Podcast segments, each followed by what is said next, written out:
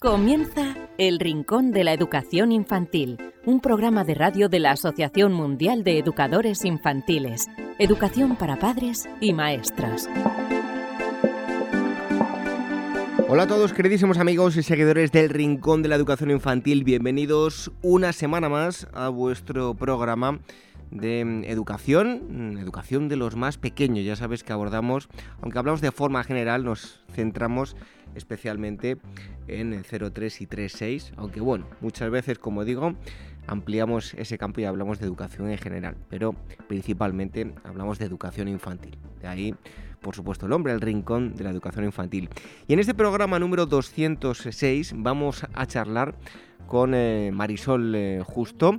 Eh, trataremos el tema de la teoría de las inteligencias múltiples y de todo ello pues charlaremos largo y entendido. Ya sabéis que es em, parte del rincón de la educación infantil, pero también parte de las charlas de Amigo AEC, esas eh, charlas que hacemos en vídeo a través del Facebook de la Asociación Mundial de Educadores Infantiles. Y también tendremos al psicólogo Alvira Sánchez, que como cada semana nos acerca estudios relacionados con el mundo de la educación infantil.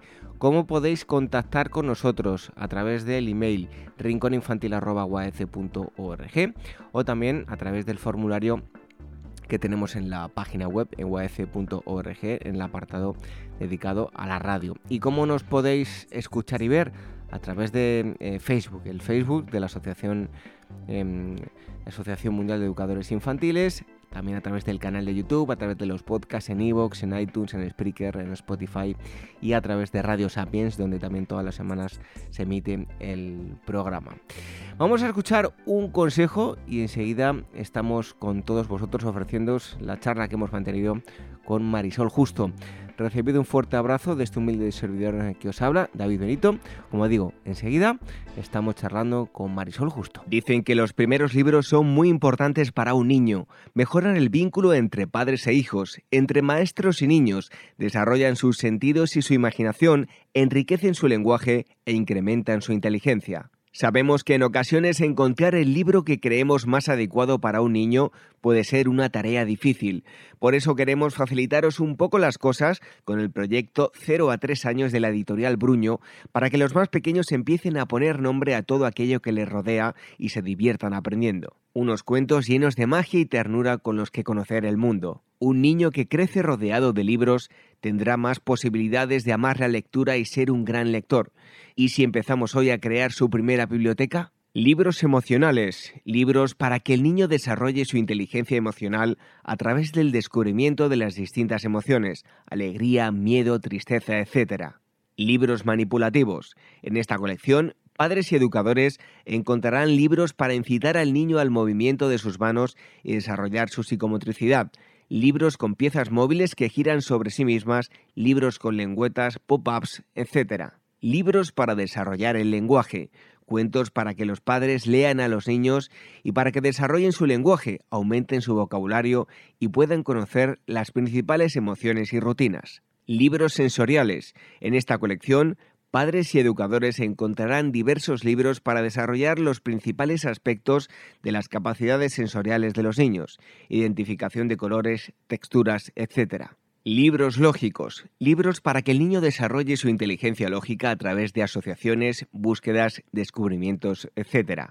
El proyecto 0 a 3 años de Bruño, recomendado por la Asociación Mundial de Educadores Infantiles, AMEIWAECE. El Rincón de la Educación Infantil, la radio de la Asociación Mundial de Educadores Infantiles.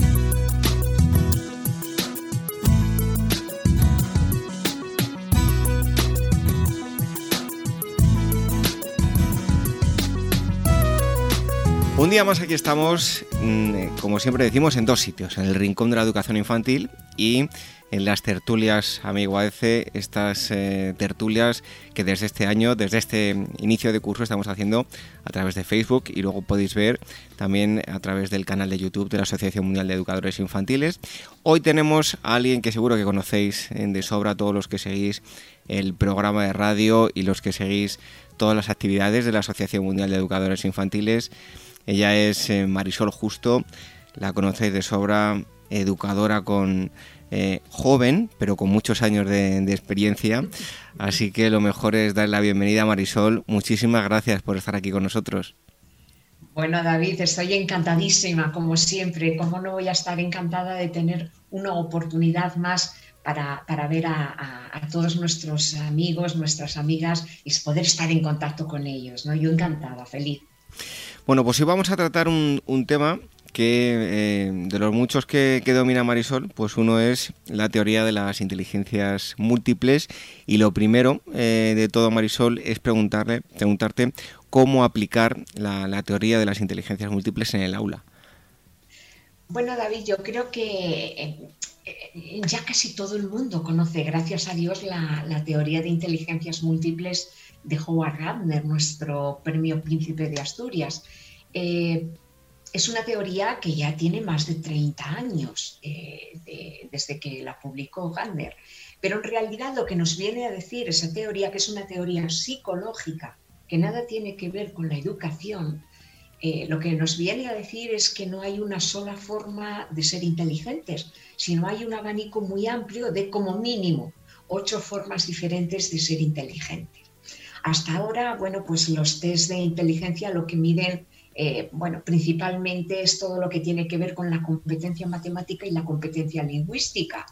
Bueno, pues eh, con su teoría Gardner lo que nos dice es que sí, es importante tener un buen nivel de competencia lingüística y matemática, pero hay otras muchas formas de, de ser inteligente. Van Gogh, por ejemplo, eh, era inteligente, nadie lo duda. Mozart era un genio y, bueno, pues eh, estos dos genios, por ejemplo, en, inteligencia lingüística o en inteligencia en matemática tampoco eran muy brillantes, ¿no? Luego hay muchas formas diferentes de ser inteligentes. Eh, sigue siendo muy importante la inteligencia lingüística y la lógico-matemática, pero el resto de inteligencias no tienen por qué tener menos valor. Dicho esto, digamos que esta teoría psicológica no es una metodología educativa, no es un objetivo de la educación, pero sí, como muchas otras teorías psicológicas, nos da una información valiosa a los docentes. En vez de estar midiendo continuamente a nuestros docentes, a, perdón, a nuestros alumnos, eh, estar midiendo cómo es su nivel eh, de lenguaje, su nivel lógico-matemática, eh, para valorar si son más o menos inteligentes, tenemos que romper con, esta teoría y empezar a ver a nuestros alumnos inteligentes de muchas maneras diferentes.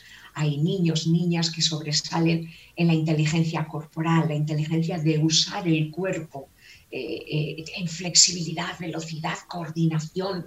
Hay otros alumnos que vemos desde muy pequeñitos que tienen grandes competencias, grandes habilidades a nivel espacial, es decir, eh, dibujan con mucha precisión, saben situarse muy bien en el, en el espacio. Tenemos otros, otros niños muy chiquititos que vemos eh, con grandes dotes, con grandes habilidades para la música. Es decir, no limitar únicamente a que los docentes estemos siempre estimulando estas dos grandes inteligencias que lo son y debemos estimularlas, pero no son las únicas ni siquiera las más importantes. Bien, ya llevamos más de tres décadas eh, desde que se publicó esta teoría. Los docentes ya conocemos la teoría de Gardner y eh, tenemos que ser conscientes de, esta teoría, de lo que nos dice Gardner, de los principios a la hora de elaborar nuestras programaciones. Es decir, que no haya un, peso muy específico de, de, actividades basadas en el lenguaje, ya sea oral o escrito, eh, que no haya demasiadas actividades a nivel de la lógica, de la matemática y que nos estemos olvidando de otras inteligencias, como puede ser la inteligencia espacial, la inteligencia musical, la inteligencia corporal, sobre todo también, que es muy importante, las competencias personales, que son la intrapersonal y la interpersonal. Y por supuesto, ahora ya, gracias también a las neurociencias, le, damos la importancia que verdaderamente tiene la inteligencia naturalista, es decir, la inteligencia que tenemos los seres humanos para estar en contacto con la naturaleza, el valorar no solamente los seres vivos, los animales, las plantas, sino también, bueno, pues el, tener esa comunicación con todos los elementos naturales, como pueden ser las montañas, las piedras, las rocas, eh, por suerte, eh, creo que está habiendo un movimiento muy importante a nivel social para que sea tan relevante como lo es la inteligencia naturalista.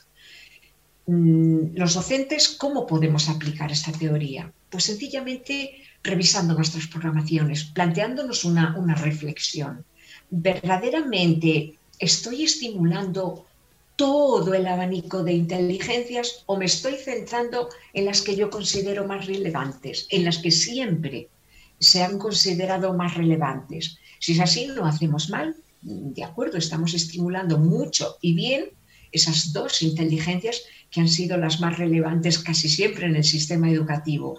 Pero es un poco el, dar la vuelta, el completar, el hacer nuestro trabajo más equilibrado para que ese trabajo, esa estimulación llegue a, todos los niños y a todas las niñas, sea cual sea el perfil cognitivo que tengan. Porque cada niño, cada niña, cada ser humano tenemos un perfil de inteligencias único, diferente al de todos los demás. Incluso, eh, David, tus hijas, eh, que son gemelas, cada una de ellas tiene un perfil de inteligencias diferentes, que hayan sido gemelas, aunque han nacido juntas, pero son un perfil de inteligencias totalmente distinto. Los docentes lo que tenemos que hacer es conocer cuál es el perfil de inteligencias, dónde están las fortalezas, dónde están las debilidades y en función de ello individualizar verdaderamente la, educación. Muchas veces decimos que tenemos que personalizar, que tenemos que individualizar.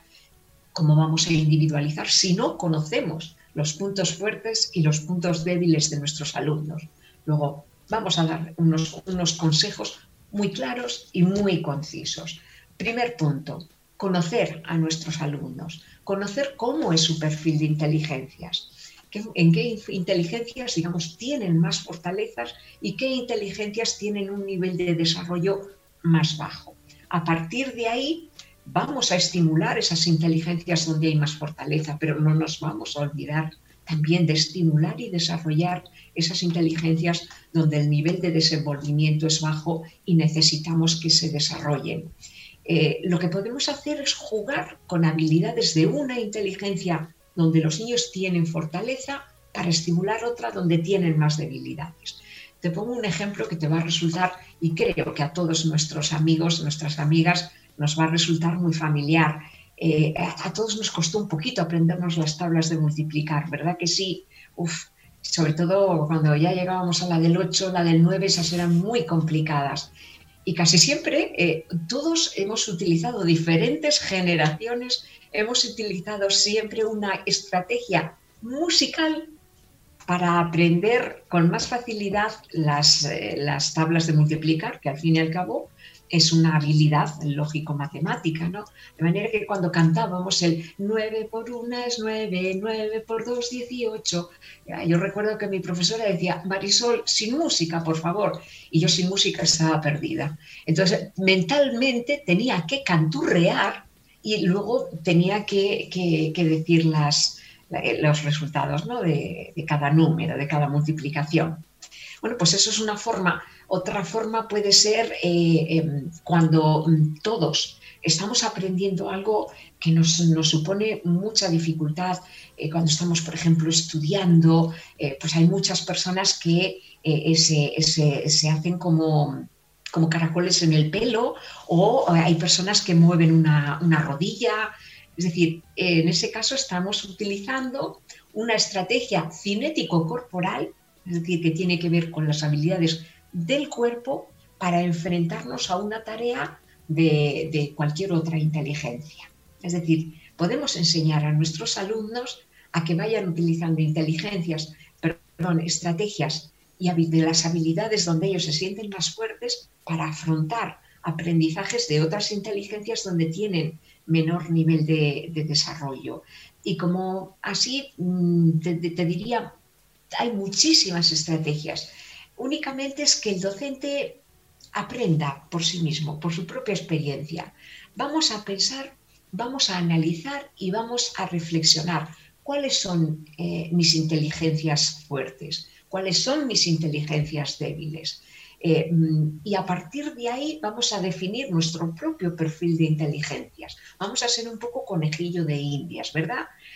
Eh, vamos a ver donde todavía nosotros siempre hemos tenido y tenemos el nivel de desarrollo más bajo, en qué inteligencias, y vamos a buscar estrategias de nuestras inteligencias fuertes para afrontar habilidades de las que son más, más débiles, ¿no? las que tenemos menos desarrolladas.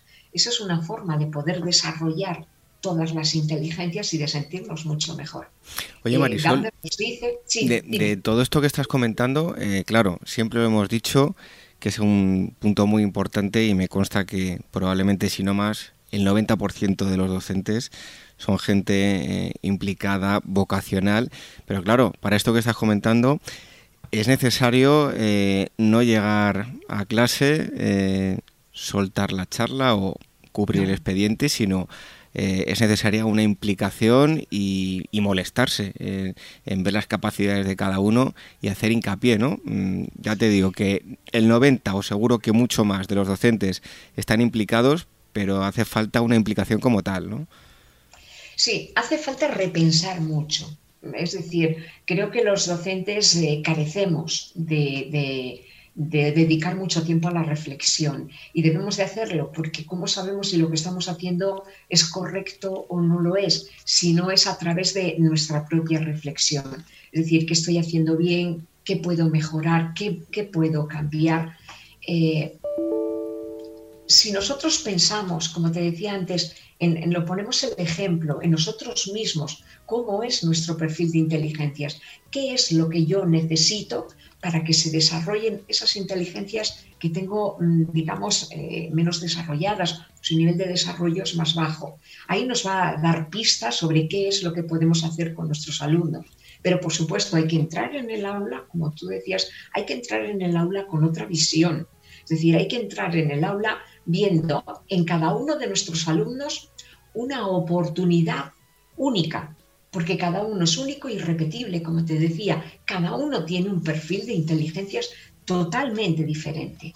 Eh, eh, mm, a lo largo de, de, la historia de la humanidad, ni ha habido, ni hay, ni habrá un solo ser humano que tenga el mismo perfil de cada uno de nuestros alumnos y de nuestras alumnas. Luego hay que partir de que tenemos que conocer a nuestros alumnos, conocer ese perfil de inteligencias, dónde están sus fortalezas, dónde están sus debilidades. Conociendo ese perfil, nosotros sabremos qué es lo que necesita cada alumno. No todos necesitan lo mismo. Y ahí abriremos un poquito el abanico. Es decir, eh, yo sé que, bueno, pues se dedica mucho tiempo en las aulas a cantar y eso es fantástico. Pero bueno, a lo mejor tenemos también que dedicar mucho tiempo a otro tipo de actividades. Hay que abrir el abanico. Hay que hacer tenemos que hablar mucho en el aula, pero eso no significa que tengamos que estar hablando constantemente. Mira, voy a ponerte un ejemplo que yo creo que todos nuestros amigos, nuestras amigas van a entender perfectamente. Los docentes llegamos al aula y nos pasamos el día hablando. Es más, nos quejamos de que tenemos problemas casi siempre en la voz. Tenemos que cuidarnos mucho la voz, ¿verdad que sí? ¿Y por qué tenemos que estar hablando constantemente? Ah, para que los alumnos nos atiendan, para hacer comprender a nuestros alumnos el qué. Es decir, si yo utilizo estrategias lingüísticas, yo voy a llegar con mucha facilidad, mis mensajes van a llegar fácilmente a los alumnos que tienen mucha fortaleza en la inteligencia lingüística. Pero ¿qué pasa si yo tengo, vamos a imaginar, un 90% de alumnos que tienen fortaleza en otras inteligencias, pero no en la lingüística? Lo que ocurre es que si yo estoy utilizando constantemente estrategias lingüísticas, esos mensajes no van a llegar a esos alumnos. Solamente vamos a estar trabajando para un 10% de los alumnos y las alumnas que tengamos en, el aula. Ahí ponemos el ejemplo. Ahora mismo hay muchas aulas con niños, con niñas de familias migrantes que ni siquiera hablan nuestro idioma. Si nosotros únicamente estamos hablando y hablando y hablando durante toda la jornada escolar, esos niños no se están enterando de nada.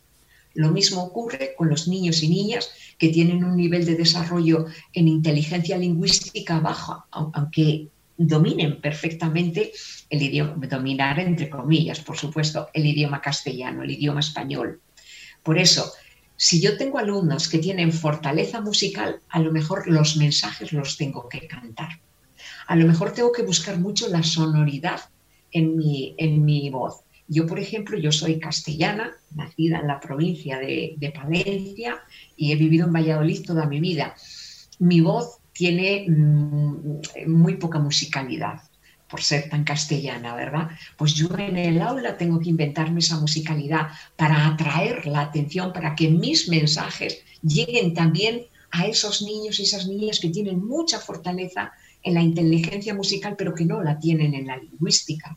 Exactamente igual, hay veces que cuando yo doy una consigna, eh, por ejemplo, eh, llega la hora del cuento, eh, lo puedo decir con la voz, con la estrategia lingüística, y llegaré a esos niños, a esas niñas con buen nivel de inteligencia lingüística. A los demás no. Por eso siempre tenemos alumnos que decimos, parece que están sordos, no nos hacen ni caso. Bueno, a lo mejor hay que cantarles, hay que cantar, hay que poner una música determinada para que ellos la asocien y sepan que es la hora del cuento. A lo mejor resulta que tenemos que aplaudir con un ritmo determinado, a lo mejor tenemos que hacer un taconeo en un momento determinado, eso es una estrategia cinético corporal, eh, a lo mejor, bueno, pues tenemos que contar. Vamos a hacer a contar hasta 10 para llegar a la hora del cuento. Uno, dos, tres, porque también tendremos niños y niñas con mucha fortaleza en inteligencia lingüística. Podemos hacer un mapa, por ejemplo, o un circuito eh, en el que vamos dando consignas y ahí consignas espaciales, es decir, ahora vamos a ir hacia arriba, ahora bajamos, ahora, es decir, vamos a abrir ese abanico para pues, tener la seguridad de que nuestros mensajes están llegando a todos los niños, a todas las niñas. Tenemos, por supuesto, también en infantil, en el primer ciclo, que olvidarnos de las clases magistrales, ¿no? Eso que, ahora se, escucha tanto para primaria y, que nosotros los docentes de infantil siempre hemos dicho que razón, es verdad, las clases magistrales de, de primaria eh, deberían de cambiar los profesores. Bueno, pero es que también en infantil lo hacemos. Muchos dirán, ¿cómo en infantil? Sí, en el primer ciclo también damos clases magistrales. ¿Cómo es posible? ¿no? Ahora mismo muchas, muchos compañeros, muchos amigos, muchas amigas estaban diciendo, ¿cómo es posible? ¿Qué dice Marisol? Sí, si yo, por ejemplo, le digo a los niños, mirad niños, este lapicero es amarillo. Lo que acabo de hacer es dar una clase magistral. Es decir, lo que yo sé, lo digo en voz alta para que ellos sepan lo mismo que sé yo y lo repitan. Eso es una clase magistral. A lo mejor tengo que decir, vamos a averiguar de qué color será este lapicero. ¿Qué cosas conocemos que son como este lapicero? Vamos a buscar cosas como este lapicero en el aula. Y cuando traigan muchas cosas, yo diré, ¿y esto que habéis traído qué es? Y uno a lo mejor dice, esto es un limón amarillo. Ah, sí, es como este lapicero. Sí, se parece un poquito. Entonces, ¿de qué color creéis que es el lapicero? Y ellos dirán amarillo. Lo que yo he hecho es hacerles pensar por sí mismos. No les he dado una clase magistral. Lo que he hecho ha sido preguntar. Yo en el aula soy quien pregunta y ellos son los que buscan la respuesta junto conmigo. Pero no les doy la respuesta siempre que puedo, claro. No les doy la respuesta hecha. Pues em, que sirva un poco de broma, pero intentaré ahora el cómete el brócoli, cómete la zanahoria. Como no, de forma castellana hay veces que no sirve, intentaré cantarlo. Así que, como los hits de verano, a ver si así conseguimos que, entren. Pero bueno, bromas aparte, Marisol, em, sería ideal, ya avanzabas algo, ¿no? Aplicar em, estos principios a, la educación infantil, pero en primaria o, secundaria, eh, ¿tendrían validez? Tienen validez en, todos los niveles educativos. Eh, yo te digo, la situación ideal, en mi, en mi opinión, es que se empezara desde que un niño o una niña se escolariza. Es decir, se escolariza con cuatro meses, pues en ese momento el perfil de inteligencias, porque ese perfil de inteligencias no es estático. Es decir, nacemos con un perfil de inteligencias que está vinculado también en parte, solo en parte, a la herencia genética que, que recibimos, pero ese perfil va cambiando, entre otras cosas, gracias a los docentes y las docentes que, vamos teniendo, ¿no? Entonces, en todos los niveles educativos, el docente tiene que partir de conocer al, alumno o a la alumna, conocer su perfil de inteligencias. Es importantísimo en todos los niveles educativos. ¿Qué es lo que ocurre?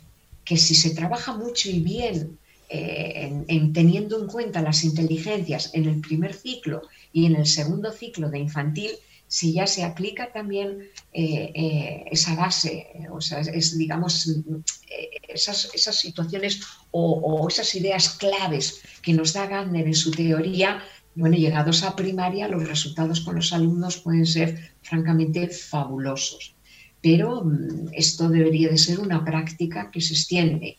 Lamentablemente yo veo que incluso colegios enteros que a mí me han dicho que estaban muy orgullosos y muy contentos porque trabajaban la, trabajan la metodología de inteligencias múltiples. Y a mí cuando me han dicho eso, me han demostrado que no conocían la teoría de inteligencias múltiples. Por lo que te decía, es una teoría psicológica, no es una metodología.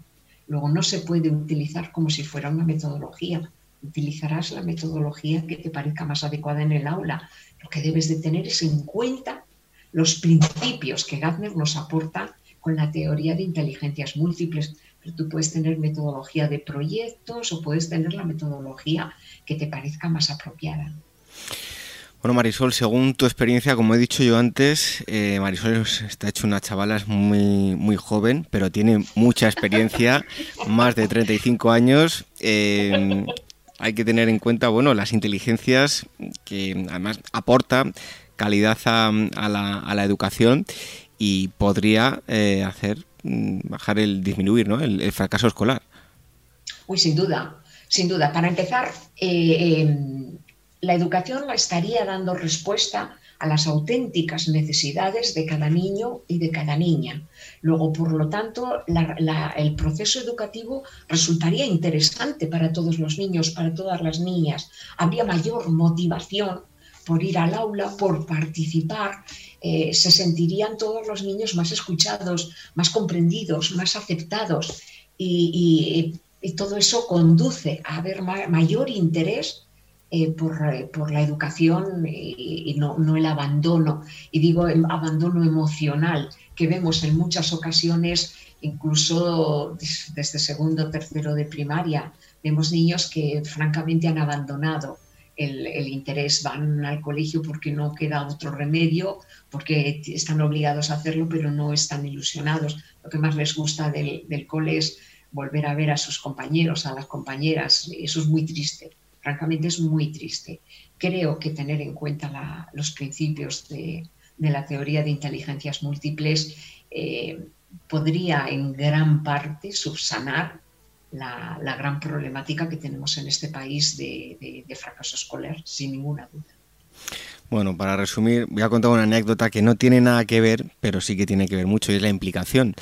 Eh, yo tengo un caso y, yo en el desde chiquitito me ha gustado siempre mucho el, mundo romano, me gustaba mucho la historia y tuve una profesora eh, que me hizo la vida imposible. Eh, terminé aborreciendo la historia y con el paso de los, del tiempo, eh, yo terminé la universidad estudiando historia. O sea que es un ejemplo de implicación, ¿no? Cómo una persona te puede arruinar incluso algo que, te encanta y te apasiona, pero que, bueno, si no te lo enseña con pasión, sino que va a amargarte la vida, sea en la etapa educativa que sea, eh, termina por, por, bueno, pues hacer que tenga desgana, incluso por ir al colegio, ¿no? No, no te quepa la menor duda, David. De hecho, yo creo que somos muchísimas las personas que somos adultos y, que nos sentimos de alguna manera, no nos sentimos realizados al 100%, eh, porque sabemos que, bueno, hemos tenido ahí un potencial, digamos, un talento o talentillo, por decirlo así, que no hemos podido desarrollar bien porque, eh, mm, bueno, nuestros padres no, no han sabido o no han querido o no nos han permitido que lo desarrolláramos, o bien porque lamentablemente tuvimos aquellos profesores, aquellas profesoras que, no, que no solamente no nos estimularon para seguir desarrollándolo, sino todo lo contrario. ¿no?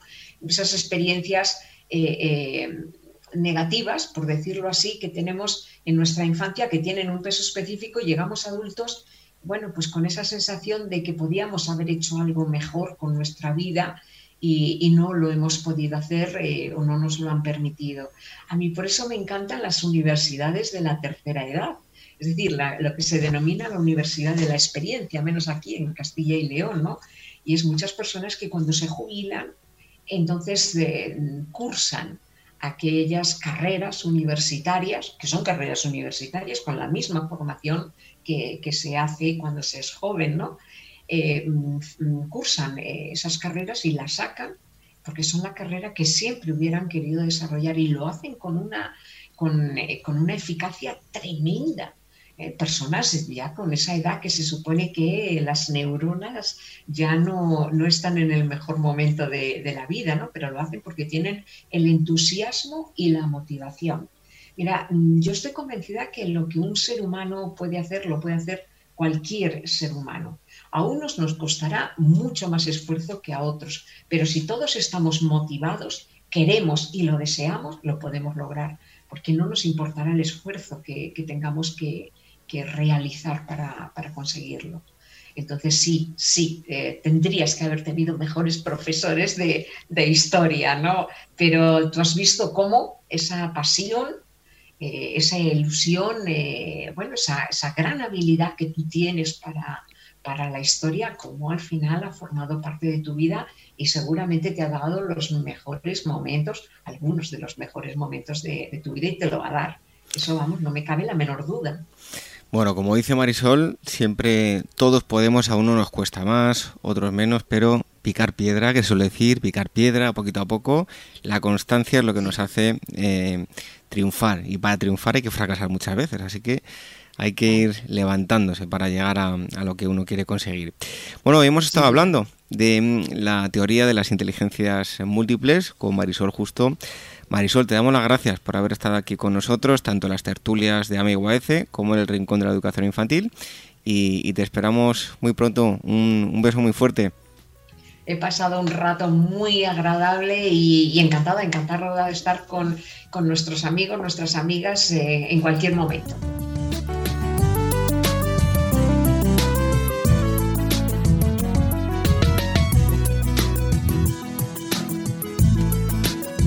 El Rincón de la Educación Infantil, la radio de la Asociación Mundial de Educadores Infantiles.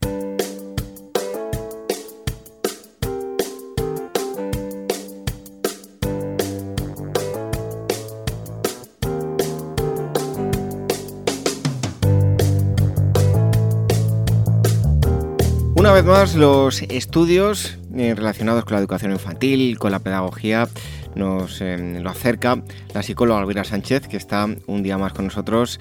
Bienvenida, Elvira. Pues un placer como todas las semanas. ¿Qué nos traes hoy? Mira, eh, David, ¿recuerdas el estudio de la semana pasada en la que unos investigadores franceses habían descubierto que los niños que tenían hermanos mayores tardaban más en hablar que los que no tenían hermanos o que los que tenían hermanos mayores pero estas eran chicas? Pues mira, hoy también te voy a hablar, a ver, un poco del tema de género, ¿vale? La Universidad de Granada ha realizado un estudio sobre la capacidad de liderar de las princesas Disney y para este estudio han analizado 621 eh, eh, papeles de ambos, de ambos sexos en 163 series de dibujos animados y revela un poco los estereotipos negativos con los que se relacionan los personajes femeninos en las series, así como también bueno, con los papeles secundarios. Así que después de esto, en la tele, vamos, después de lo que os voy a contar, eh, yo, vamos, en la tele yo sugiero que solo le pongáis documentales de fauna y flora a los niños, porque realmente eh, la verdad es que a lo que están expuestos en la tele es complicado de digerir.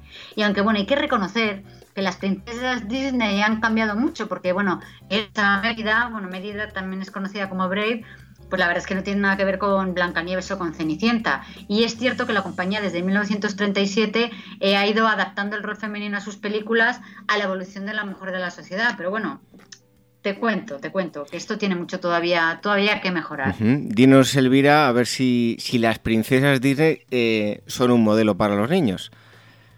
Pues mira, primero, solo tres de cada diez personajes importantes son mujeres. Esto es un dato también a tener en cuenta.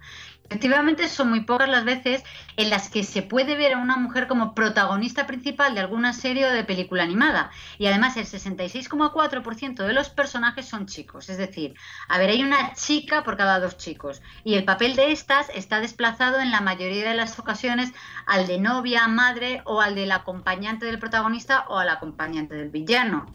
Y las series, pues tal y como dicen los investigadores, destacan a las mujeres como personas histéricas y consumistas. Y esto, por ejemplo, se puede demostrar en las Monster High, como bueno, es un ejemplo de la nefasta imagen que los dibujos animados transmiten de la mujer, porque, a ver, son unas protagonistas absolutamente superficiales y que van al instituto en tacones súper maquilladas que siempre están hablando de su imagen y bueno, y cuya única o mayor preocupación es conquistar a los chicos, como explican los expertos. Y otro ejemplo de, este tipo de estereotipos, eh, de estas protagonistas, ¿no? Es, por ejemplo, la madre Sin Chan, que es una mujer histérica, gritona y bueno, una loca de las rebajas. Y además, por norma general, los personajes femeninos muestran también, bueno, un físico sano, a veces, bueno, excesivamente delgadas, una característica que no está presente en los hombres. Solamente un porcentaje pequeño de mujeres, en su mayoría además de edad avanzada, presentan cierto sobrepeso o sobrepeso, lo cual en los hombres es más raro verlo. Y tenemos que, que, parece que las mujeres tenemos que ser y parecer perfectas, porque por ejemplo Elsa, por muy independiente y fuerte que, sea, ¿no? Es verdad que, que, es monísima y que sería la típica niña guapa de clase. Y bueno, y para cerrar el tema, los autores de este estudio de la Universidad de Granada también extraen una importante conclusión y es que es impactante que la inmensa mayoría son también de raza blanca y en contadísimas ocasiones aparece un protagonista negro, chino o sudamericano. Y esto significa que, a ver, existe aún una lejanía no solo en el tratamiento igualitario entre sexos, sino también entre razas. Bueno, curioso este, este estudio relacionado con, los dibujos animados, con, bueno, con todos estos personajes, más allá de los dibujos. Eh, pero nos trae más cosas, ¿verdad, Elvira? Pues mira, ahora con lo de la vuelta al cole, bueno, a ver, ya llevan algunas semanas, pero cuando piensas en el cole, lo primero que uno le viene a la cabeza son las notas o los exámenes, ¿no? Porque al final, a ver, el cole es eso, es aprender eh, para ir, digamos, superando exámenes, que no debería ser así, pero es cierto, realmente es lo importante. Te voy a hablar de dos estudios que demuestran que lo académico no es lo único que importa, porque debemos darle más valor al desarrollo social y emocional de nuestros niños. Pues eh, adelante, Elvira, cuéntanos. Mira, varios estudios nos han demostrado que lo académico, a ver, no es lo único que debe importarnos cuando nuestros hijos o los niños asisten a la escuela y que debemos dar más valor al desarrollo social y a la educación emocional de nuestros hijos, especialmente como cuando son pequeños. Y te voy a contar por qué. Mira, el primer estudio eh, publicado en 2015 en la revista American Journal of Public Health encontró que las habilidades sociales en los niños en edad preescolar, en infantil, eran más importantes que su desempeño académico y que además eran un mejor predictor acerca de su éxito y bienestar en la vida adulta. Este primer estudio afirma que aquellos niños eh, de infantil, preescolar, que demostraban mejor competencia social, pues tenían mejores posibilidades de terminar el bachillerato, de asistir a la universidad, de conseguir un empleo, en comparación con los niños que tenían bajos niveles de competencia social. Y Elvira, ¿a qué se refieren con competencia social? Mira, se refieren a las habilidades sociales, emocionales, eh, cognitivas y de comportamiento, que son pues una pieza clave para lograr una adaptación social exitosa, ¿no? Y tener una mejor relación con, las otras personas. Y el segundo estudio, el otro que te traigo, se realizó en 2011, encontró que el nivel de autocontrol de los niños podría predecir mejor que el, coeficiente intelectual, el éxito que tendrían los niños en la vida adulta, a pesar de que el coeficiente, bueno, el cociente intelectual pues siempre se ha relacionado con el desempeño académico. Y para ello eh, se le dio seguimiento a mil niños desde los 3 hasta los 11 años mediante pruebas que medían su autocontrol.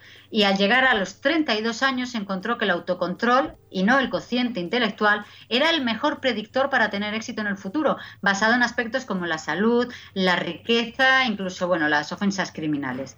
Y la explicación de todo esto es que los niños, a ver, eh, que no tenían un buen autocontrol, tenían mayores posibilidades de cometer errores en la adolescencia, lo que a su vez les llevaría a caer en bueno, estilos de vida o comportamientos dañinos. Y un ejemplo de esto que dan los expertos es que los niños que tenían bajo autocontrol comenzaban a fumar a los 15 años, abandonaban la escuela e incluso los expertos comentan que presentaban embarazos adolescentes. A ver, si bien estos estudios pues muestran que, aspectos educativos como el desempeño escolar o el cociente intelectual no tiene la última palabra en cuanto al éxito de los niños en su futuro, sí nos da un mensaje claro, no solo las notas importan y debemos darle un mayor valor a la educación emocional y a las habilidades sociales desde temprana edad. Pues desde luego que no puedo estar más de, de acuerdo contigo, Elvira. Ya, y yo también, porque, a ver, ahora la pregunta eh, que yo me hacía cuando estaba leyendo esto es, a ver, ¿significa esto que las notas y el aprendizaje académico no importan? No, claro que no, ese no es el mensaje ni de estos estudios ni que nosotros queremos trasladar. Sí importan. Lo que pasa es que ambos eh, son parte esencial del desarrollo de los niños y nos indican cómo van aprendiendo nuestros hijos y dónde podemos ayudar a reforzar o apoyarles. Pero a lo que voy, eh, más que preocuparnos y presionarnos también como padres porque nuestros hijos, para que nuestros hijos sepan el abecedario completo o sepan leer a tal o cual edad, debemos preocuparnos por darles las herramientas necesarias para que tengan un desarrollo emocional eh, y social saludable que eso obviamente les va a beneficiar en todos los aspectos de su vida. Bueno, pues hace muy poquito tuvimos eh, una entrevista relacionada con este asunto también, que es la, educación invisible, así que recomendamos a todos aquellos que no hayan escuchado que lo escuchen dos, tres programas atrás y, podrán saber de qué se trata. Em, la psicóloga Elvira Sánchez nos ha acercado estudios em, relacionados con la educación infantil. Elvira, gracias y te esperamos aquí dentro de una semana. Hasta entonces. Pues aquí estaré, como todas las semanas.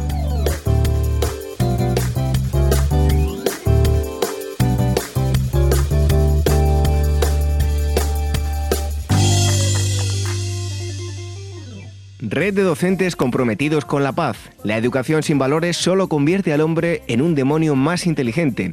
Por ello, AMEIUAF ha puesto en marcha este proyecto un docente comprometido con la paz es un profesional de la educación infantil o primaria que sabe y cree que la docencia es la tarea que más puede transformar la sociedad y que quiere conseguir un mundo mejor, más justo, más equitativo, más amable y en consecuencia más feliz. Apúntate y forma parte de la red de docentes comprometidos con la paz. Es gratis y solo tiene ventajas. Visita la siguiente web uaece.org barra docentes comprometidos. Como dijo Nelson Mandela, la educación es el arma más poderosa que puedes usar para cambiar el mundo. Red de docentes comprometidos con la paz. El Rincón de la Educación Infantil, la radio de la Asociación Mundial de Educadores Infantiles.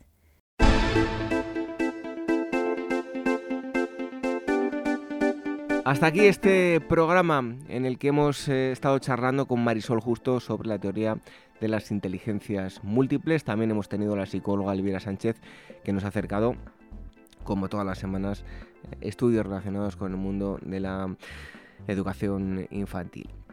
¿Cómo podéis contactar con nosotros? A través del email rinconinfantil.org o también a través del formulario que tenemos en la página web en uaf.org.